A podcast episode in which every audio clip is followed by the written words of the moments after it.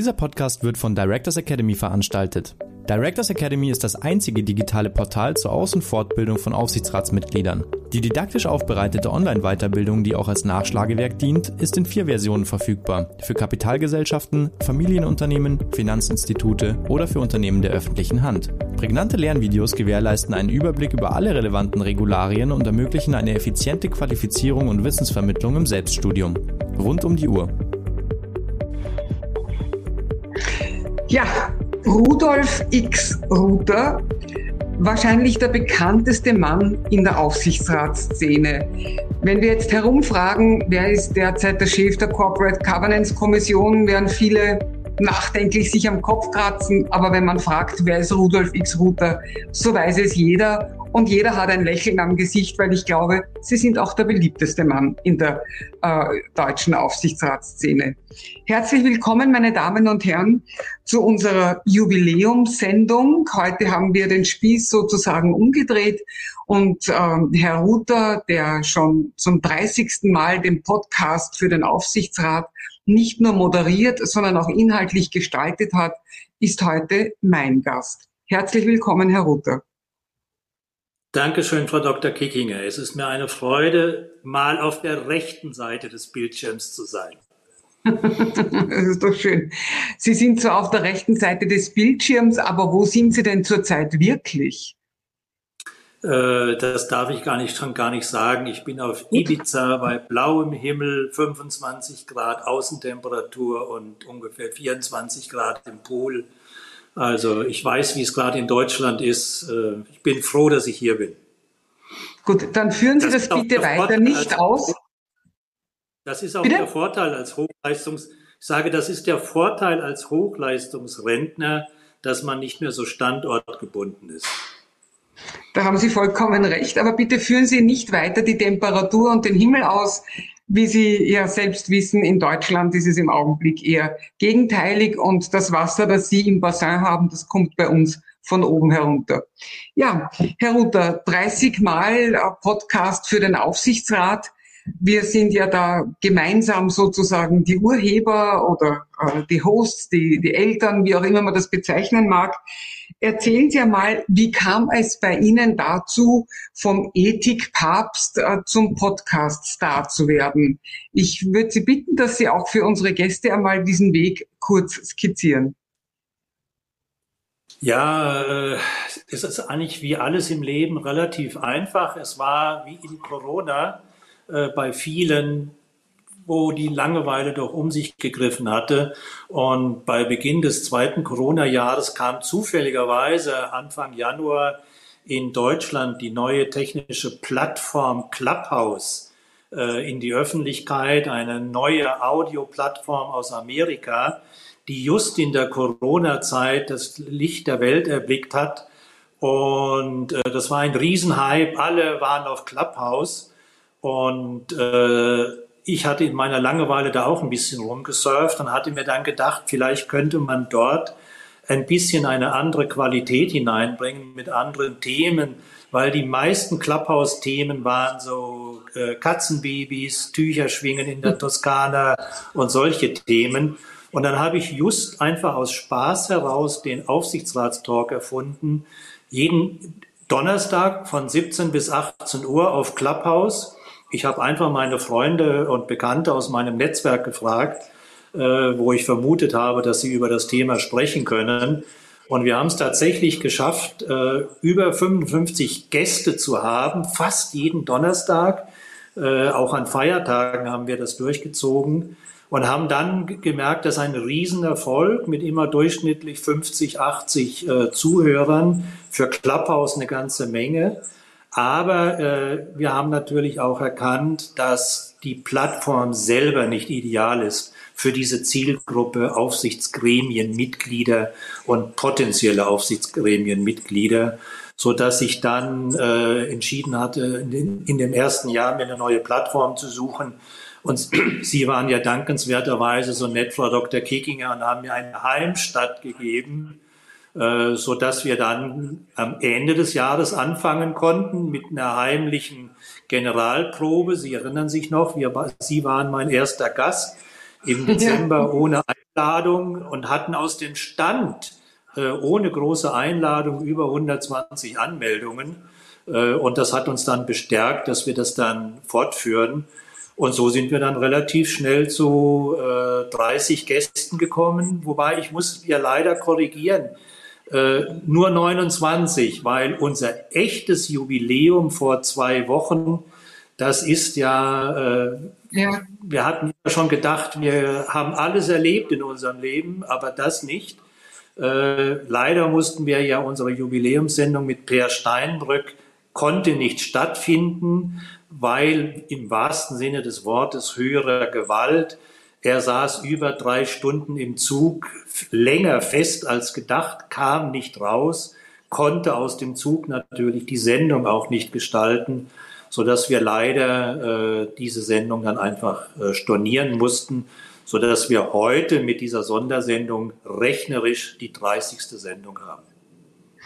Aber über diesen Super-GAU werden wir ja nachher noch reden. Ich bin froh, dass ich nicht neben Per Steinbrück sitzen musste, also drei Stunden im Zug gefangen war und sicher nicht bei bester Laune.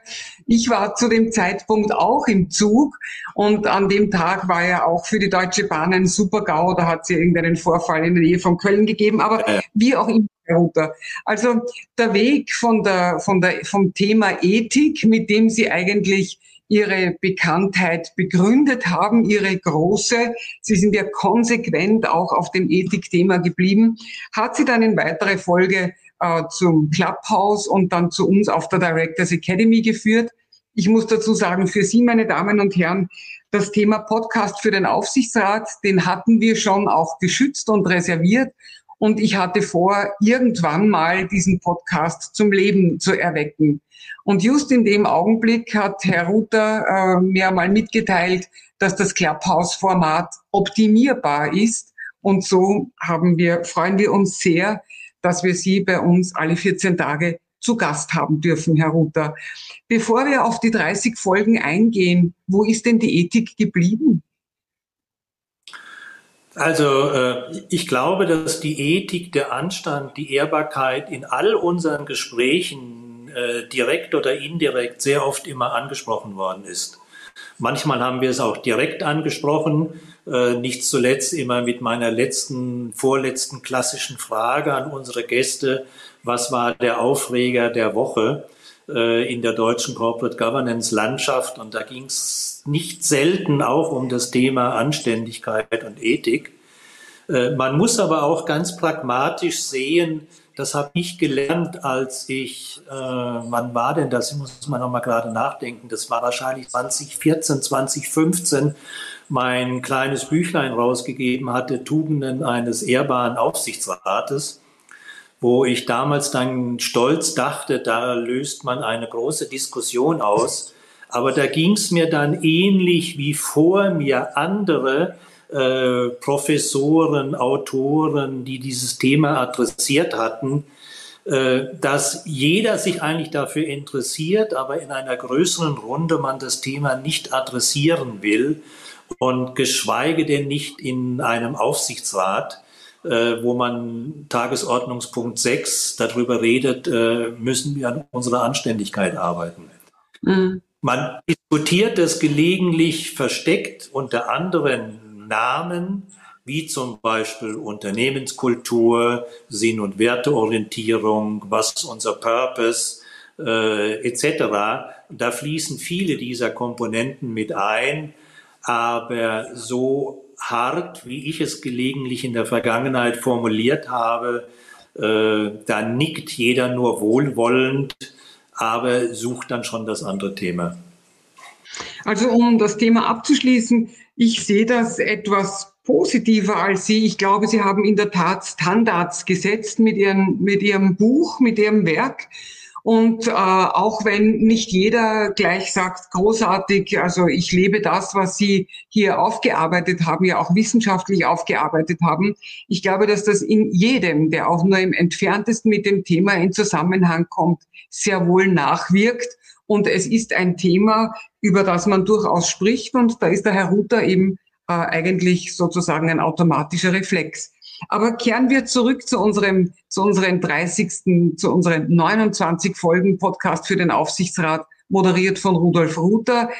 Was sind denn so, ähm, ich möchte es gerne clustern, was waren die Highlights? Es hat auch einen Super-GAU gegeben, hat es vielleicht noch einen Super-GAU gegeben.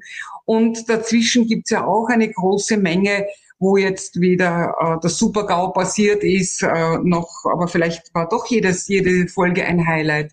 Wie sehen Sie das? Fangen wir doch mit den Highlights an. Also, äh, man tut sich schwer, das aus dem Kopf zu repetieren, was die Highlights waren in, der, äh, in, in 30 Sendungen. Und deswegen bin ich immer ganz dankbar, wenn ich den Zettel vor mir habe, um nochmal nachzulesen.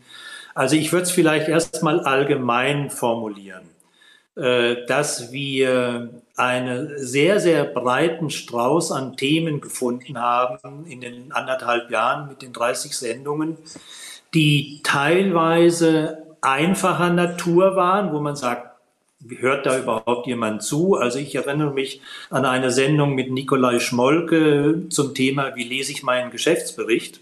Wie lese ich meine Bilanz? Und äh, da haben wir im, gerade im Nachhinein sehr viel Zuspruch bekommen, weil wir hier doch noch einmal äh, diese Selbstverständlichkeit, die eigentlich gegeben sein sollte, adressiert haben und viele äh, damit abgeholt haben.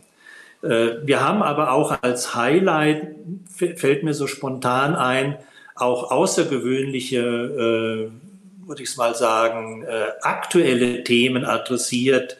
Mit der Katharina Gera haben wir das Thema Blockchain adressiert. Was sollte der Aufsichtsrat davon wissen? Wir beide, Frau Dr. Kickinger, haben über künstliche Intelligenz, ChatGPT für den Aufsichtsrat gesprochen und äh, haben als, es ist so schwierig. Was sind genau diese Highlights, positiven Highlights gewesen? Äh, wir haben Familienunternehmen sehr viel adressiert. Äh, einer der Sprüche, die mir nicht mehr aus dem Kopf gehen, war Astrid Hanker, Hamker, Entschuldigung, die aktuelle CDU-Wirtschaftsratspräsidentin, kommt aus einem Familienunternehmen, ist Gesellschafterin und Beirat äh, die das sehr pointiert formuliert hatte, Familie kann auch ein wesentliches Risiko sein. Mhm. Wir haben aber auch von vielen Familienunternehmen äh, Insights gehört, also zum Beispiel Andreas Ronken von Ritter Sport, der als Vorstand, Geschäftsführer die operative Seite vertreten hat und dort über die Schwierigkeiten der Schnittstelle zwischen Fremdmanagement und äh, Famili Familiengesellschafter gesprochen hat und auch sehr äh, intensiv auf das Thema emotionale Intelligenz eingegangen ist, was mir sehr gut gefallen hat. Äh, wir haben aber auch, äh, es ist so schwierig, wir hatten branchenrelevante Themen. Äh, Frau Katharina Barthelmes-Wehr, da haben wir ausgiebig über die Corporate Governance in der Immobilienwirtschaft gesprochen. Ja. Wir haben, äh, was haben wir sonst noch alles gemacht? Wir hatten moderne Themen mit Dr. Anas, äh, Anastasia Lauterbach zum Thema Cybermanagement und äh, Sachen, die doch jeder mal in, gehört hatte und sagt, ja, ja, das ist wichtig, aber dann doch in den 60 Minuten sehr plakativ und sehr detailliert dargestellt worden ist, dass man auch solche außergewöhnlichen negativen Geschäftsereignisse doch im Vorfeld durch ein gutes äh, Prozessmanagement, Risikomanagement etc. Äh, vorbereitend einigermaßen managen kann. Bevor wir zu den weiteren Themen und auch zum Super-GAU kommen, vielleicht können Sie uns erklären, nach welchen Kriterien Sie einen Gast auswählen oder ein Thema. Meistens sind es ja Gäste, die Sie auswählen, die ein Thema mitbringen. Welche Kriterien legen Sie hier an? Also es ist äh, eigentlich ein Mix. Wir sagen immer, ideal ist es eine Persönlichkeit, die jeder kennt und die aktuell ein spezifisches Teilthema gut erklären oder gut diskutieren kann. Äh, so, das ist in der Regel äh, gar nicht so schwierig, aber scheitert dann daran, dass diese Persönlichkeiten natürlich einen wahnsinnig vollen Terminkalender haben und dass Sie dann, wenn Sie heute den Kontakt aufnehmen, vielleicht einen Termin Ende des Jahres finden, äh, wo dann vielleicht das Thema gar nicht mehr so aktuell ist, als wie ja. Sie es heute wünschen. Äh, auf der anderen Seite gibt es dann auch wieder Persönlichkeiten, die vielleicht noch nicht so in aller Munde sind, aber die wirklich gerade ein absolut tolles Thema haben. Also da ist in äh, vier Wochen haben wir mit der Frau Dr. Sandra Binder-Tietz, und das ist jetzt der Blick schon in die, nach vorne, äh, die Kommunikationswissenschaften studiert hat und die eine sehr interessante Doktorarbeit geschrieben hat, und zwar über das Kommunikationsverhalten deutscher Aufsichtsräte, und zwar deutscher Aufsichtsratsvorsitzende mhm. die sie in einer empirischen Studie, einmal hat sie die Öffentlichkeit analysiert, wie treten diese Menschen dort auf, und auf der anderen Seite hat sie durch sehr persönliche Inside-Interviews diese äh, Personen interviewt und gefragt, äh, wie sie denn auftreten möchten und daraus doch sehr, sehr interessante Erkenntnisse ge äh, gewonnen. Und die werden wir in vier Wochen vorstellen. Gut, das ist die Zukunft. Wir haben ja auch da noch am 1. Juni eine Sendung, aber äh, die Kriterien sind also jetzt, äh, äh, glaube ich, schön dargestellt. Es muss eine Persönlichkeit sein, die wirklich etwas zu sagen hat für die Zielgruppe Aufsichtsrat und die auch in der Lage ist, das, was sie zu sagen hat, zu formulieren, nicht zu lang und nicht zu kurz und die auch einen Namen hat in der Branche. Habe ich das so richtig zusammengefasst? Genau. Plus, vielleicht plus, wenn es geht, und möglichst ist das eines der wichtigsten Kriterien, auch natürlich seit langen Jahren Mandatsträger ist, das heißt praktische Borderfahrung auch mitbringt. Ja. Äh, so, weil wir gesehen haben, dass wenn, ich erinnere an Professor Dr. Tümmel, äh, der zwar vom Berufs aus Rechtsanwalt ist, aber äh, als Person seit, seit vielen Jahrzehnten in zahlreichen namhaften Familienunternehmen der Beiratsvorsitzende ist. Und äh, so hatten wir ähnliche andere Gäste. Und wenn die natürlich aus dem praktischen Doing berichtet haben, wie es in einem Familienunternehmen funktioniert bzw. nicht funktioniert und was die praktischen Probleme eines Beiratsvorsitzenden sind, äh, dann waren die Ohren doch immer sehr, sehr gespitzt. Und das haben wir auch gesehen. Wir haben ja in unserem Podcast im Prinzip so drei Erfolgsfaktoren, an die wir uns selber messen. Das ist einmal ganz äh, vordergründig, äh, wie viele Menschen melden sich an zu einem sogenannten Video-Livestream der im Nachhinein als Podcast oder als Video bei LinkedIn nochmal angeschaut werden kann. Da, da haben wir ja eine, da haben wir eine Technik entwickelt, wenn ich Sie unterbrechen darf. Äh, keiner entgeht uns, denn das ist ja bei manchen Themen durchaus, äh, machen wir sehr intensiv darauf aufmerksam und Sie haben ja ein gewaltiges Netzwerk. Also das ist sicher auch ein Alleinstellungsmerkmal dieses Podcasts für den Aufsichtsrat, die Einladungen erreichen tatsächlich viele. Und wen die Einladung in der ersten Runde nicht erreicht, der bekommt sie in der zweiten oder in der dritten. Aber das ist, gehört auch zu den Qualitätsmerkmalen dieses Podcasts für den Aufsichtsrat, die Einladungsintensität, nicht nur die Politik, sondern dann auch die Intensität. Ich habe Sie unterbrochen. Ja, nein, äh, was aber, Sie haben vollkommen recht. Äh, wir können dort sehr, sehr stolz sein, weil äh, wir haben im Durchschnitt 300, also über 30 Sendungen. Äh, da kann man ja schon ein bisschen Statistik machen. Haben wir im Durchschnitt 350 Anmeldungen. Wir hätten mit Per Steinbrück in der 30. Sendung hatten wir knapp 700 Anmeldungen. Durchgeführte Spitzenwerte waren 550 und 570. Es gibt meiner Meinung nach keinen anderen Podcast oder Video-Livestream zu diesem Thema Corporate Governance in Deutschland, der auch nur annähernd an diese Stückzahl herankommt. Das ist das Erste, Und, aber wir haben noch. Äh, ja, Moment, ich möchte Sie noch einmal unterbrechen, Herr Ruther. Was wir auch sagen müssen, ist, diesen Podcast kann man ja nachher noch sehen. Genau. Und die Zahlen, die wir dort registrieren, sind noch einmal mehr als doppelt so hoch als die Anmeldungen. Das heißt, wenn wir 500 Anmeldungen haben für einen Podcast, haben wir mit Sicherheit nachher noch einmal zusätzlich 500 Personen, die den dann sozusagen aus der Konserve ansehen. Damit will ich sagen, die Reichweite ist eigentlich doppelt so stark, als die Einladungszahlen widerspiegeln, weil eben die Abrufe nachher auch gewaltig sind. Ja, das ist im Prinzip zweites KPI. Wir haben über 10.000 Anmeldungen mit der heutigen Sendung. Davon sind sicher eine ganze Menge doppelt und Wiederholungstäter. Wir haben ja auch so eine kleine Fangemeinschaft, äh, glaube ich jetzt. Mit, eine große. Und wir haben natürlich auch eine ähnlich große Stückzahl äh, von Menschen, die äh, das im Nachhinein noch ein oder mehrmals sogar konsumieren.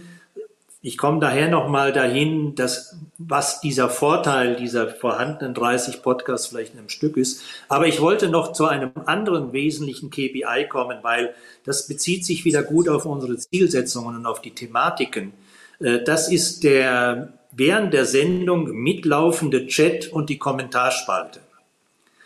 Ursprünglich hatte ich mir gedacht, ja, ich überlege mir ein paar Fragen und wenn mir nichts mehr einfällt, dann schaue ich in den Chat und äh, nehme eine Frage der Teilnehmer und hebe die hoch aufs Podium an den Gast.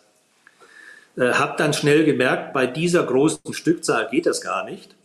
Hab dann aber auch gemerkt, dass die meisten Leute gar keine Fragen stellen wollen. Also das spricht für die Gäste, die sehr qualitativ äh, die jeweiligen Themen adressieren, äh, sondern in der Kommentarspalte hat sich so etwas wie eine separate Community gebildet, wo Parallelkommentare, Parallelinformationen, Parallelerkenntnisse untereinander ausgetauscht werden. Das heißt, unsere Teilnehmer sind nicht wie in vielen anderen äh, Livestream und Podcast eine anonyme, stille Masse, sondern eine sehr rege und aktive Masse. Und äh, wir haben nicht das erst zu spät erkannt, so dass wir das erst, äh, äh, glaube ich, nach der zehnten, elften Sendung aufgeschrieben haben. Aber wir haben ungefähr auch über 10.000 Kommentare und Bemerkungen in unseren Sendungen parallel in den letzten 30 Sendungen von unseren Zuhörern und äh, Zuschauern äh, registrieren dürfen. Zusätzlich oder ein Teil davon, ich lese das ja natürlich auch immer sehr gerne, ist ein großer Teil der Kommentare. Danke, Herr Ruther, großartig, Herr Ruther, fantastisch, Herr Ruther. Ähm, das, muss, das, nächste muss man abgeben. Da haben Sie vollkommen recht. Ja. ja, das ist doch, ist doch auch schön. Nein, aber das stimmt mit dem, äh, mit dem Chat und, ähm, äh, und mit den Fragen. Wir kommen nun äh, zum nächsten Punkt. Wir haben also, wir waren bei den Highlights und bei der Einladungsphilosophie. Sie haben uns jetzt auch erklärt, wie Sie, wie Sie die, das Gespräch strukturieren, denn das ist ja auch Teil Ihres Erfolgsgeheimnisses. Sie konzentrieren sich vollkommen auf Ihren Gesprächspartner man merkt äh, nicht nur ihre exzellente Vorbereitung, sondern auch, sie führen das Gespräch mit ihm wirklich so, dass nichts und niemand sie davon ablenken kann. Und äh, das spürt natürlich auch der Gesprächspartner. Aber zusätzlich zu den Highlights gibt es natürlich manchmal Situationen, wo man sich wünscht, die wären nicht passiert. Was können Sie uns denn da erzählen? Hat es irgendwie ein Hoppala gegeben, eine Panne gegeben? Den Supergau haben Sie vorhin kurz angesprochen. Was gibt es denn in diese Richtung zu erzählen? Also ich glaube, dass es jeder, der so etwas macht, äh, in allen Varianten was passiert. Äh, da, wo ich am meisten geschwitzt habe, das war bei mir zu Hause, ganz klassisch, wo ich die meisten Sendungen von meinem Gartenzimmer aus durchführe. Äh, ich bin von Vodafone Provider Kunde und da hat Vodafone zehn Minuten, also 16.50 Uhr, kurzerhand entschlossen, bei uns in der Nachbarschaft den Saft abzudrehen. Äh, bis sie merken, äh, dass sie kein, keine äh, WLAN-Verbindung mehr aus ihrer Fritzbox rausbekommen, äh, dauert das ein bisschen. Gott sei Dank äh, hat meine Frau ein Handy von Telekom als Provider äh, so, und dann habe ich die Sendung über das Handy äh, mit dem Telekom-Anschluss gemacht, meiner Frau. Mit dem kleinen Nachteil, es war Winter und Telekom funktioniert bei uns in der Straße auch nur auf der Terrasse, so dass ich etwas gefroren habe in den 60 Minuten. Aber das haben die wenigsten gemerkt. So, an, Aber Herr Ruther, äh, war das, war das die Sendung, wo der Gesprächspartner quer gelegen ist? Wir hatten doch auch mal nee, eine das Sendung. War, das war, glaube ich, die, das war die zweite Sendung. Das war die zweite ja, die war wirklich lustig. Äh, da hatte uns, wir war, haben, mittlerweile haben wir da eine sehr gute äh, Rhetorik und halten unseren Gästen große Vorträge, was sie alles technisch äh, beachten müssen. Und damals waren wir da noch nicht so ausgefuchst. Äh, der hat einfach gesagt, ja, das funktioniert, ich bin im Hotel, da ist ein WLAN-Anschluss. Und äh, das hat dann halt dort nicht funktioniert. Dann hat er schnell den Raum gewechselt. Und beim Raumwechseln hat er dann nicht gemerkt, dass der das iPad hochkant oder querkant genommen hat. Ich weiß es nicht mehr. Sodass dann, das ist auf jeden Fall immer am Bauch gelegen. Ne? Aber man muss sagen, das macht es ja authentisch, das macht es ja charmant. Äh, es funktioniert. Schlimm ist es, wenn die Technik einfriert, irgendwo etwas passiert. Aber das hatten wir Gott sei Dank nicht. Äh, was wir hatten natürlich, wir hatten zwei, dreimal, das hat niemand gemerkt, weil rechtzeitig uns eine hochgestellte Persönlichkeit äh, terminlich wieder abgesagt hat.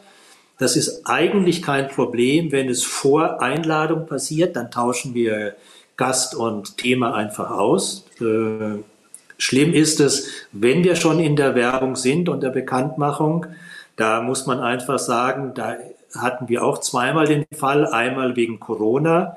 Äh, das war, wo Regina Sippmann von HGP ja. kurzfristig eingesprungen ist, weil ihr Chef mit Corona definitiv nicht gesellschaftsfähig war und also nicht auf Sendung gehen konnte. Das war Herr Kramarsch, das, das, war Michael Kramarsch, ja. ja. Genau. Und das Gleiche war, glaube ich, bei der 27. oder 28. Sendung mit der Dagmar Nixdorf, die unglücklicherweise eine Woche vor Sendebeginn eine Kehlkopfentzündung bekommen hat, auch als nachträgliche Auswirkung von Corona und definitiv nicht sprechen konnte. Äh, so dass wir dort dann auch einen Ersatz gefunden haben. Jedes Mal pro Pfund, weil da wollten, haben wir entschieden, wir wollen das Thema nicht wechseln, äh, weil wir das adressiert haben. Und es hat jedes Mal sehr gut funktioniert. Bei der Dagmar Nixdorf war das ihr Geschäftsführer, der Dr. Andreas Rickert. Und wie gesagt, bei Herrn Kramasch war es die Regine Siebmann, äh, die das dann erfüllt hat. Ansonsten lief eigentlich alles prima und toi, toi, toi. Ja, ich möchte da noch ein wenig, ein wenig aus dem Nähkästchen plaudern, äh, gerade in diesem Zusammenhang. Der Herr Ruther hat ja sozusagen ein, ein Dreier-Team äh, von Directors Academy zur Seite. Das sind, ich nenne jetzt die Vornamen Victor, Alicia und Birgit.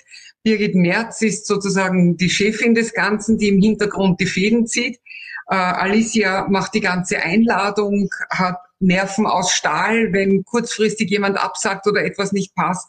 Sie ist immer fröhlich und immer lustig und äh, unser aller äh, wichtigster Mann äh, gemeinsam mit dem Herrn Ruther ist der Viktor, der auch jetzt online ist und wahrscheinlich erröten wird.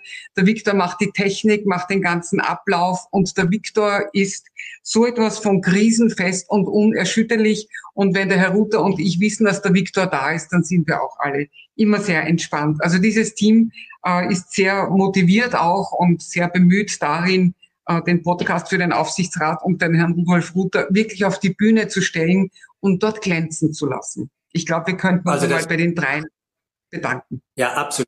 Dass Sie das jetzt schon machen, äh, ist toll. Das hätten wir sonst zum Schluss äh, auf alle Fälle gesagt. Ohne dieses Team würde das nicht stattfinden. Ich sage immer, mich braucht man nicht. Wenn die drei das eingetütet haben, dann reicht das, wenn der Gast allein kommt, dann kann der das auch ohne den Moderator, das kriegt er hin. Äh, aber also das ist jetzt Phishing. Das ist Phishing for Compliments, Herr Ruther. Äh, es sei Ihnen gestattet. Sie sind das da und ohne Sie wäre das auch nicht. Aber ich habe Sie jetzt äh, zum wiederholten Mal, Mal unterbrochen, was ich auch sehr gern mache. Ähm, und bevor wir zum nächsten Thema kommen, was wollten Sie noch einbringen? Nein, ich wollte einfach sagen, man sieht einfach, dass so ein einfaches Gespräch, Gänsefüßchen, wenn es perfekt laufen soll, äh, einfach ein großes Team braucht und das muss sich aufeinander verlassen können, das muss funktionieren. Ich würde nämlich gern nochmal auf einen Halbsatz zurückkommen, den Sie vorhin gesagt haben, äh, dass wir das so stringent durchführen, diese jeweiligen Sendungen.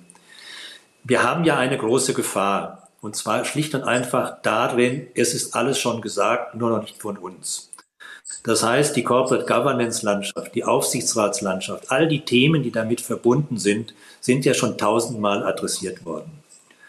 Und äh, deswegen ist es mir auch immer ganz wichtig, wenn ich einen Einzelaspekt und ein Einzelthema mit einem Gast identifizierte habe, wo wir dann beide der Meinung sind, darüber wollen wir gemeinsam 60 Minuten sprechen, dass wir dann versuchen, uns auch bei diesem Thema festzuhalten. Und äh, es juckt einen sehr oft in den Fingern, während jedem Gespräch äh, wieder rechts und links rauszugehen in andere ähnlich interessante Felder aber dann würden wir vielleicht äh, zu viele Sendungen machen, die auf allgemeinem, sage ich mal, Mittelmaßniveau bleiben. Und wir versuchen eigentlich immer wenige Aspekte, aber dafür etwas tiefer gehen, per intensiver, mehr mit praktischer äh, Erfahrung zu unterlegen. Und äh, hoffen wir, dass mir das auch in der Zukunft weiter gelingt, äh, dass wir das so adressieren können. Ähm, Herr Ruther, bevor wir zum nächsten großen Punkt gehen, möchte ich gerne in Anbetracht dessen, was Sie jetzt gerade ausgeführt haben, fragen, wohin entwickelt sich Ihrer Meinung nach und Ihrer Erfahrung nach generell die Aufsichtsratstätigkeit? Sie haben ja doch ein ganz breites äh, Spektrum schon abgebildet in unserem Podcast. Wo geht es Ihrer Meinung nach hin? Ja, das ist natürlich jetzt eine große Frage. Äh, da kann man äh, jetzt stundenlang drüber reden. Also äh, vielleicht fangen wir von hinten an. Ich hatte mir immer auch privat während den jeweiligen Gesprächen immer so einzelne Stichworte aufgeschrieben und hatte dann irgendwann mal letztes Jahr im Herbst die mal nochmal in die Finger bekommen und habe die dann mal sortiert. Und das hat dann auch im Prinzip den, den war die Basis für meinen Artikel, den ich Ostern äh, in Österreich in dem Fachmagazin Aufsichtsrat aktuell veröffentlicht hatte, äh, mit der Überschrift Board of the Future mit dem Chair of the Future, also Aufsichtsrat der Zukunft mit dem Aufsichtsratsvorsitzenden der Zukunft. Und ich habe immer die Anregungen und Verbesserungen und Vorschläge meiner Gäste einfach mal ein bisschen sortiert, weil eine meiner Kernfragen zum Schluss ist auch immer, wie sieht es denn in zehn Jahren aus oder in sieben Jahren äh, etc. Und äh, wenn man das dann alles mal aufgelistet hat, so wie das in meinem Artikel dasteht und dann einmal durchliest, äh, das waren viele Kommentare meiner Freunde und Bekannte, die dann gesagt haben, solche Menschen gibt es nicht, solche Gremien gibt es nicht und äh, es wäre schön, wenn es so wäre, aber das ist nicht realitätsnah. Und äh, das stimmt. Das ist eine reine Sollkonzeption, aber die Frage ist ja, wenn ich einen bestimmten Zustand heute habe, wo will ich mich hin entwickeln? Und jetzt gebe ich einfach mal zwei Dinge als, äh, als Beispiel, äh, ohne auf die klassischen einzugehen. Man muss resilient sein, man muss diverse sein, man muss agil sein, etc. Sondern äh, zwei Gedanken, die mir eigentlich äh, am interessantesten waren, in diesen äh, zahlreichen Gesprächen, die aufkamen. Das eine war, ein Gremium der Zukunft sollte ein geschützter, sicherer Raum sein. Und zwar für was geschützt und gesichert? Und zwar geschützt für freies Denken, für Fragen stellen, für Fragen, die bisher noch niemand gestellt hat für ausreichendes Zeit an Brainstorming.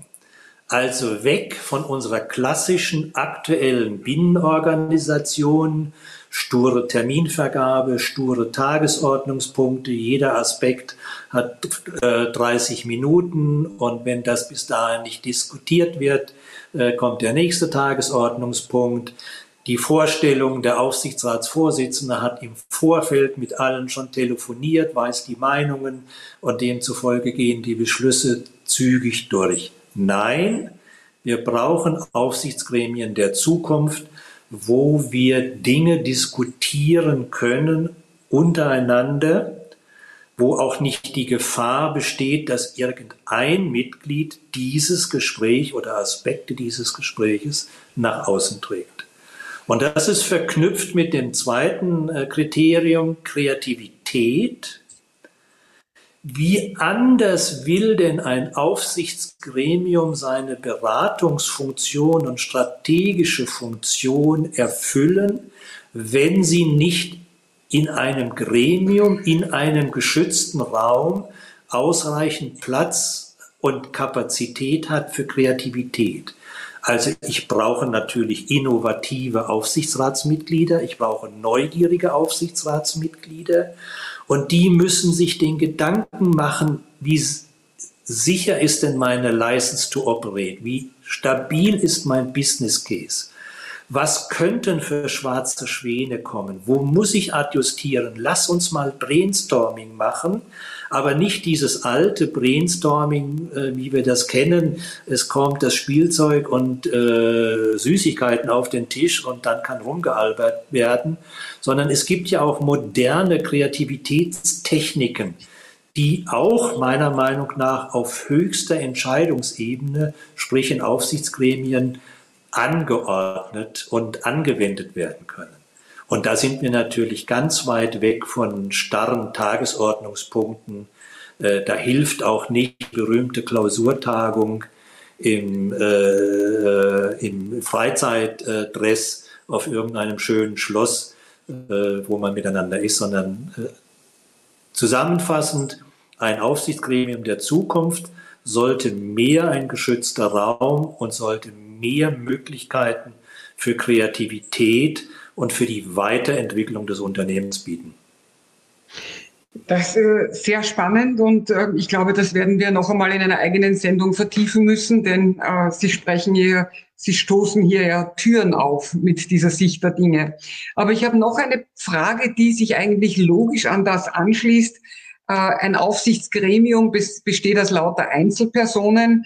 Und wir haben nun die Situation, dass wir in Deutschland sehr viele bestens qualifizierte Manager haben, die auch ihre äh, sich äh, ausbilden oder angen, anfangen auszubilden als Aufsichtsrat oder welche, die schon ein Mandat haben. Eine junge, wissende, dynamische Gruppe auf der einen Seite. Auf der anderen Seite haben wir die Aufsichtsratsvorsitzenden, die sich ja um die Nachbesetzung kümmern müssen, die also mit größter Skepsis äh, diese Gruppe beäugen und bevor sie aus dieser Gruppe jemanden nehmen und in ein Mandat äh, wählen lassen, greifen sie dann doch wieder lieber zum Altbekannten zurück. Ich sage Ihnen das deshalb, weil heute allein schon drei Personen mich kontaktiert haben, großartig vom, vom Curriculum her überhaupt keine Frage, die gesagt haben, Sie, können Sie mir sagen, wie komme ich in ein Aufsichtsratsmandat? Ich nehme an, Sie, Herr Ruther, haben genauso viele Anfragen und äh, viele andere, die sich mit dem Thema beschäftigen, auch. Ich kann, ich nehme die Gespräche auch gar nicht mehr an. Ich bin ja keine Beraterin und äh, äh, es muss eine andere Lösung geben. Wir entwickeln jetzt übrigens eine intern bei Directors Academy, um diesen Strom zu kanalisieren. Aber wie sehen, erstens, wie sehen Sie den Aufsichtsrat der Zukunft? Und wie wird man Aufsichtsrat der Zukunft? Also fangen wir mal nochmal an zum Aufsichtsrat der Zukunft. Da würde ich gerne, äh, da gibt es noch tausend andere Themen jetzt, das sprengt den Rahmen, aber ich würde gerne weil ich ja nicht nur über den Board of the Future diese Stichworte gesammelt hatte, sondern auch über den Chair of the Future, also den Aufsichtsratsvorsitzenden der Zukunft. Da hatte zum Beispiel Christian Strenge, äh, der große Doyen der deutschen Corporate Governance, und da muss ich Ihr Kompliment vom Anfang einfach zurückgeben. Das war sehr lieb von Ihnen, aber ich glaube, die großen Doyens und die großen Meister der deutschen Corporate Governance die hatten wir schon als Gäste in unserer Veranstaltung. Unter anderem Professor Christian Strenger, der das sehr schön formuliert hat und gesagt hat, ein Aufsichtsratsvorsitzender muss ein Orchesterdirigent sein, ein Primus inter pares. Und äh, ähnliches in der Formulierung hatte auch die Anastasia Lauterbach in dem Thema Cybermanagement formuliert. Der Aufsichtsrat muss im Voraus orchestrieren. Und ich finde, das ist ein sehr schönes Bild des Aufsichtsratsvorsitzenden. Was ist seine Aufgabe? Er dirigiert eine große Anzahl von Musikern. Das sind aber nicht irgendwelche Musiker, sondern das sind die Besten der Besten. Man kommt in ein Philharmonieorchester, in ein Sinfonieorchester nur durch sehr, sehr viel Erfahrung und Kenntnis etc. hinein. Jeder einzelne Musiker ist ein absoluter Experte auf seinem Instrument. Das ist zum Beispiel ein Nebensatz ganz geschwind, um das Bild äh, ein bisschen auszumalen, äh, spricht sehr viel dafür, dass man in Aufsichtsgremien der Zukunft sehr viele spezifische Experten hat.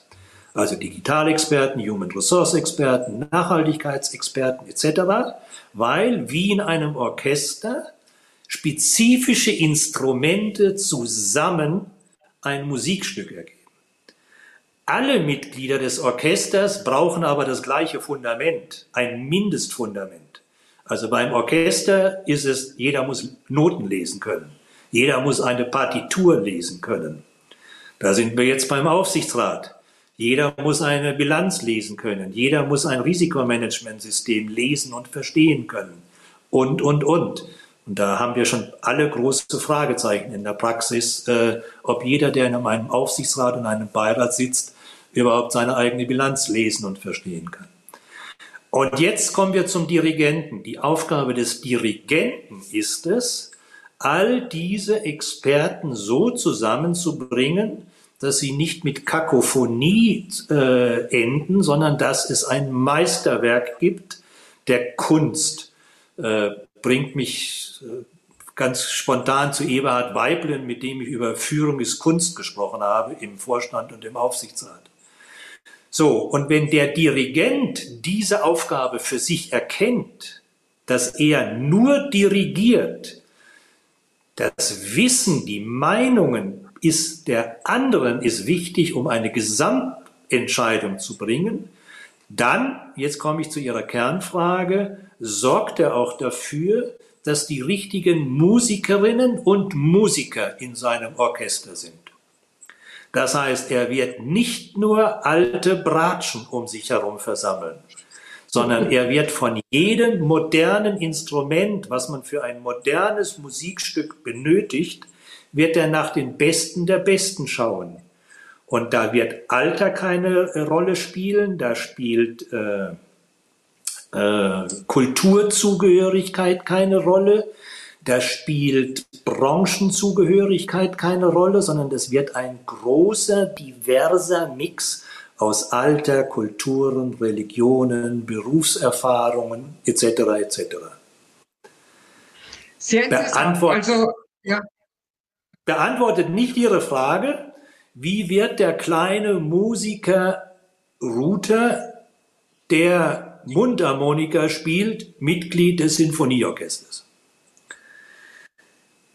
Da kann ich Ihnen folgende Antwort geben, weil das ist ja meine Lieblingsfrage. Wie werden Sie Beirat oder Aufsichtsrat? Die hat mich schon vor Jahrzehnten genervt, deswegen habe ich mein Büchlein geschrieben, was in der zweiten Auflage jetzt schon herausgekommen ist und auch schon fast wieder vergriffen ist.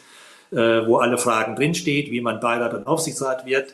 Äh, aber im Kern steht in dem Buch drin, bleibt er beim kleinen Musiker Ruther, der Mundharmonika spielt. Dass wenn der Mitglied eines Orchesters werden möchte, dass er als erstes mal sich überlegt, gibt es überhaupt Orchester auf der Welt, die eine Mundharmonika brauchen? Äh, ich habe noch nie ein Stück gesehen, wo eine Mundharmonika gespielt hat. Das heißt, er wird zum Ergebnis kommen, ich kann noch nicht alles für eine Orchestermitgliedschaft. Ich lerne jetzt vielleicht Harfe oder äh, Geige oder was man so dazu braucht. Und dass er dann, wenn er dann zum Beispiel Geige spielen kann, sich dann überlegt, äh, kann er besser Geige spielen als die fünf Millionen anderen Menschen auf der Welt, die schon Geige spielen. Weil nur dann hat er ja eine Chance, zum Beispiel für die Berliner Sinfoniker äh, gerufen zu werden als äh, Ersatzgeige. Weil in einem Orchester fängt man auch ganz normal an, wie überall auch in seinem Leben, äh, erst mit einer Ersatzrolle. Oder er sagt sich, äh, vielleicht gibt es ein Lokalorchester bei uns im Dorf, äh, die vielleicht eine Geige brauchen und äh, er fängt dort seine Orchesterkarriere an. Das heißt, was wir sehr oft sagen, äh, jawohl, Sie haben bisher eine bestimmte Berufserfahrung, Sie haben bestimmte persönliche Kenntnisse, Sie wären sicher ein gutes Beirats- oder Aufsichtsratsmitglied, aber fangen Sie vielleicht an, in einer lokalen, äh, karitativen, gemeinnützigen, kirchlichen Organisationen, die alle dankbar sind, äh, nach ehrenamtlichen neuen Aufsichtsrats- äh, und, oder Gremienmitgliedern, wo sie äh, ihren Weg starten können. Die Kernfrage von jungen Menschen, die ein Mandat anstreben, ist, was kann ich, was will ich, was kann ich besonders, was ist mein USP, was ist mein Mehrwert? Und dann bleibt nur noch der Punkt, äh, dass sie unglücklicherweise warten müssen, bis sie gerufen werden, weil man kann sich nicht aktiv bewerben, man wird gerufen, man kann sehr wohl an seiner Sichtbarkeit arbeiten dass wenn ja einer rufen will, dass er auch weiß, wohin er ruft. Äh, by the way, unsere Kommentarspalte und unser Traffic, äh, wie ich das immer nenne, um unseren Podcast heraus, sind sehr, sehr viele dabei, die unseren Podcast nutzen, um ihre persönliche Visibility zu erhöhen. Und einem größeren Kreis kundtun, was sie für eine spezifische Digitalexpertise oder Human Resource Expertise etc. haben. Und das muss ich sagen, das freut mich sehr, weil äh, das ist ja meine Oberzielsetzung, warum ich mich als Hochleistungsrentner äh, alle 14 Tage mit dem Thema beschäftige. Ich würde mich freuen, wenn im Zeitablauf die Qualitäten in deutschen Aufsichtsgremien besser werden, dadurch, dass motiviertere, leidenschaftlichere, besser ausgerüstete, also fachlich ausgerüstete Persönlichkeiten ihren Verantwortungen nachkommen. Wunderschön, Herr Ruther. Es füllt sich auch die Kommentarspalte mit Zustimmung und Begeisterung, jetzt nicht nur zum Podcast, sondern konkret auch zu Ihrem Orchestervergleich und zu Ihren Ausführungen. Und äh, ich möchte das auch gleich zum Anlass nehmen, so wie Sie das jetzt geschildert haben, Sie zu fragen, wohin soll sich denn der Podcast entwickeln? Haben Sie einige Dinge äh, in petto, die wir noch nicht kennen? Äh, soll er sich einfach aus sich heraus generisch weiterentwickeln? Was haben Sie vor mit dem Podcast für den Aufsichtsrat? Also im Moment fällt mir eigentlich nur ein, dass wir uns generisch weiterentwickeln weil was Konkretes vorzunehmen ist schwierig. Ich hoffe, dass wir immer wieder neue Teilaspekte finden, über die es sich lohnt, 60 Minuten zu diskutieren. Äh, da bin ich mir absolut sicher, weil die Welt äh, ist so schnelllebig und so vielfältig, dass es sich immer lohnt, äh, darüber zu reden. Wir können vielleicht einen Blick werfen in die nächsten fünf, sechs Veranstaltungen äh, wir haben in zwei Wochen ein Thema, was wir eigentlich so noch nie adressiert hatten. Da freue ich mich, dass wir mit Dr. Guido Kretenkort jemanden haben, der über Jahre hinweg äh, bei einer äh, großen Bank äh, das sogenannte Aufsichtsratsbüro geleitet hat und äh, demzufolge wir dort, wie wir das nennen, Corporate Governance Backstage, mal reden, wie denn große Aufsichtsratssitzungen vorbereitet und durchgeführt werden. Wir haben äh, dann Frau Dr. Binder-Tietz, hatte ich erwähnt, mit dem Thema Kommunikation, ja. absolut aktuelles Thema. Dann haben wir Tatjana Kiel, äh, die hat jahrelang die Boxkämpfe von äh, Klitschko äh, äh, organisiert und gemanagt. Und die hat mit Klitschko zusammen ein Management-Tool äh, entwickelt, was eigentlich auch sehr gut ist, äh, um mal als Führungsthema in Aufsichtsräten zu diskutieren. Dann bin ich ganz glücklich, dass wir Andreas Meyer gefunden haben, äh, dass es mir gelungen ist, dass aus dem großen Familienunternehmen Merz äh, jemand äh, über Internas bei Merz sprechen will. Die haben einen super Job gemacht. Die haben drei wesentliche Familienstämme. Die haben eine Familiencharta über Jahre entwickelt, eine Familienverfassung, all diese Themen, die bei großen, alten, historischen Familienunternehmen Burning Issues sind, äh, wird unser Thema sein, was wir miteinander sprechen. Konstanze Buchheim, die erste große Digitalunternehmerin Deutschlands, die Mitglied ist in Regierungskommissionen zum Thema Digitalisierung. Uh, Ulrich Harnacke, das ist einer der ersten klassischen Berufsaufsichtsräte, die wir als Gast gewinnen konnten. Uh, es gibt ja nicht so viele Berufsaufsichtsräte in Deutschland. Da freue ich mich sehr drauf, weil er eine ganz breite Erfahrung hat. Alexander Eichner kommt im Oktober der ist bekannt geworden, einen größeren Kreis, weil er doch immer äh, Klartext redet und keine Angst hat, Namen, wie heißt es so schön, Reiter und Ross zu nennen. Da freue ich mich über seine breiten äh, Internas in der Vergangenheit. Und äh, da fällt mir ein, dann noch die letzte, die mir gerade noch einfällt, ist Frau Thomann Popp, da haben wir mal wieder jemanden aus der operativen Ecke heraus, also eine gelernte Geschäftsführerin, jetzt aktuell Vorständin eines Familienunternehmens, die aus der Sicht des Vorstandes über Aufsichtsgremien redet. Das hatten wir ja zum Beispiel mit Utz Klasen, äh, der äh, aus Sicht des Vorstandes gesprochen hat.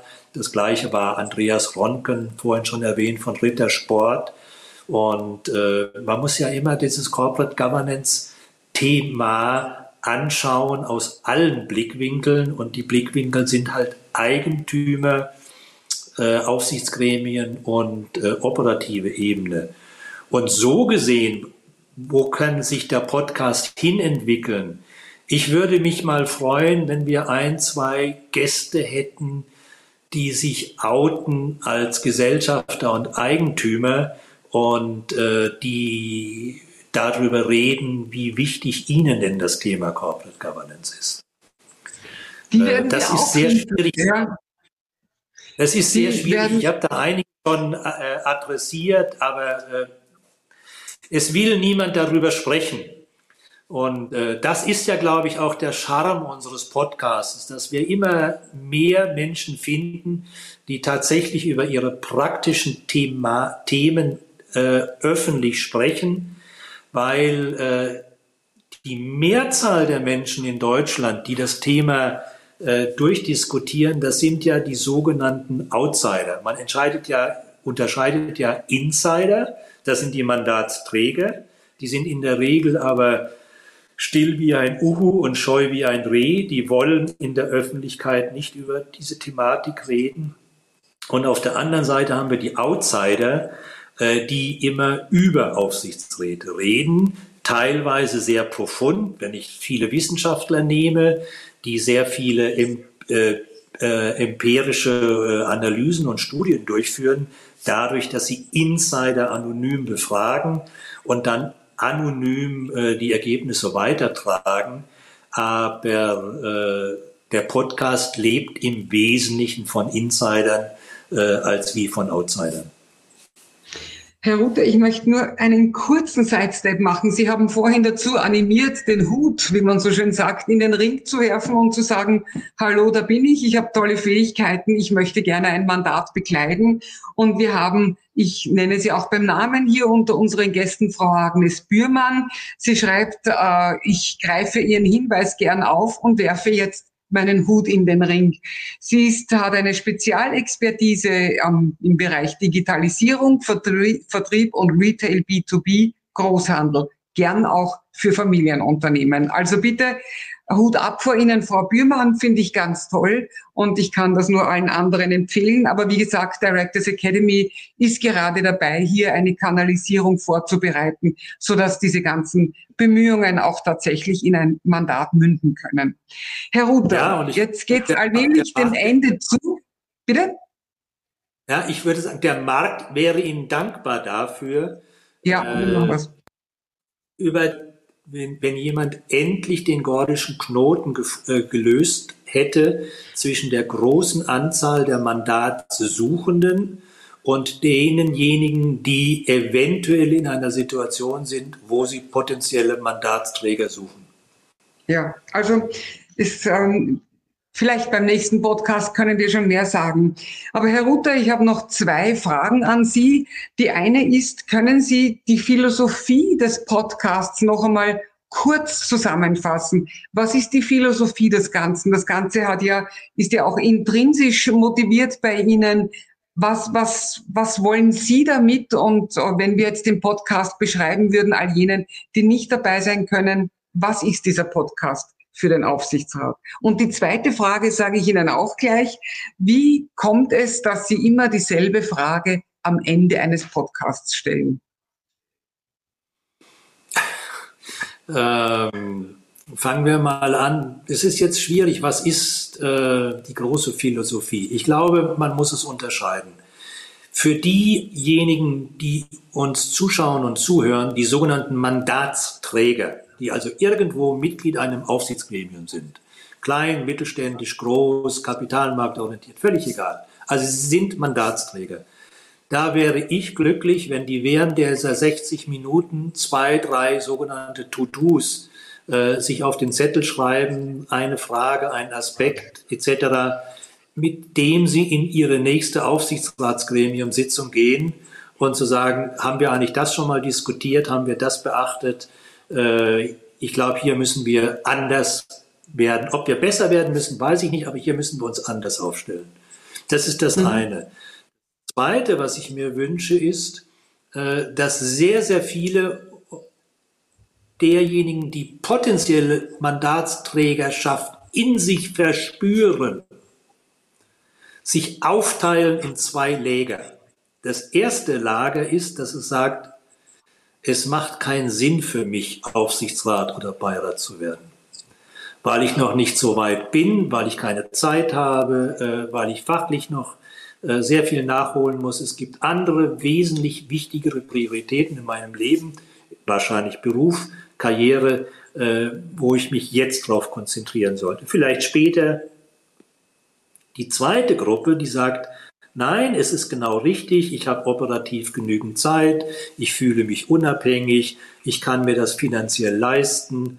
Äh, ich würde gerne irgendwo ein Aufsichtsgremium-Mandat wahrnehmen. Dass Sie dann aber in diesen Gesprächen erkennen, dass Sie noch eine ganze Menge fachlich nachrüsten müssen.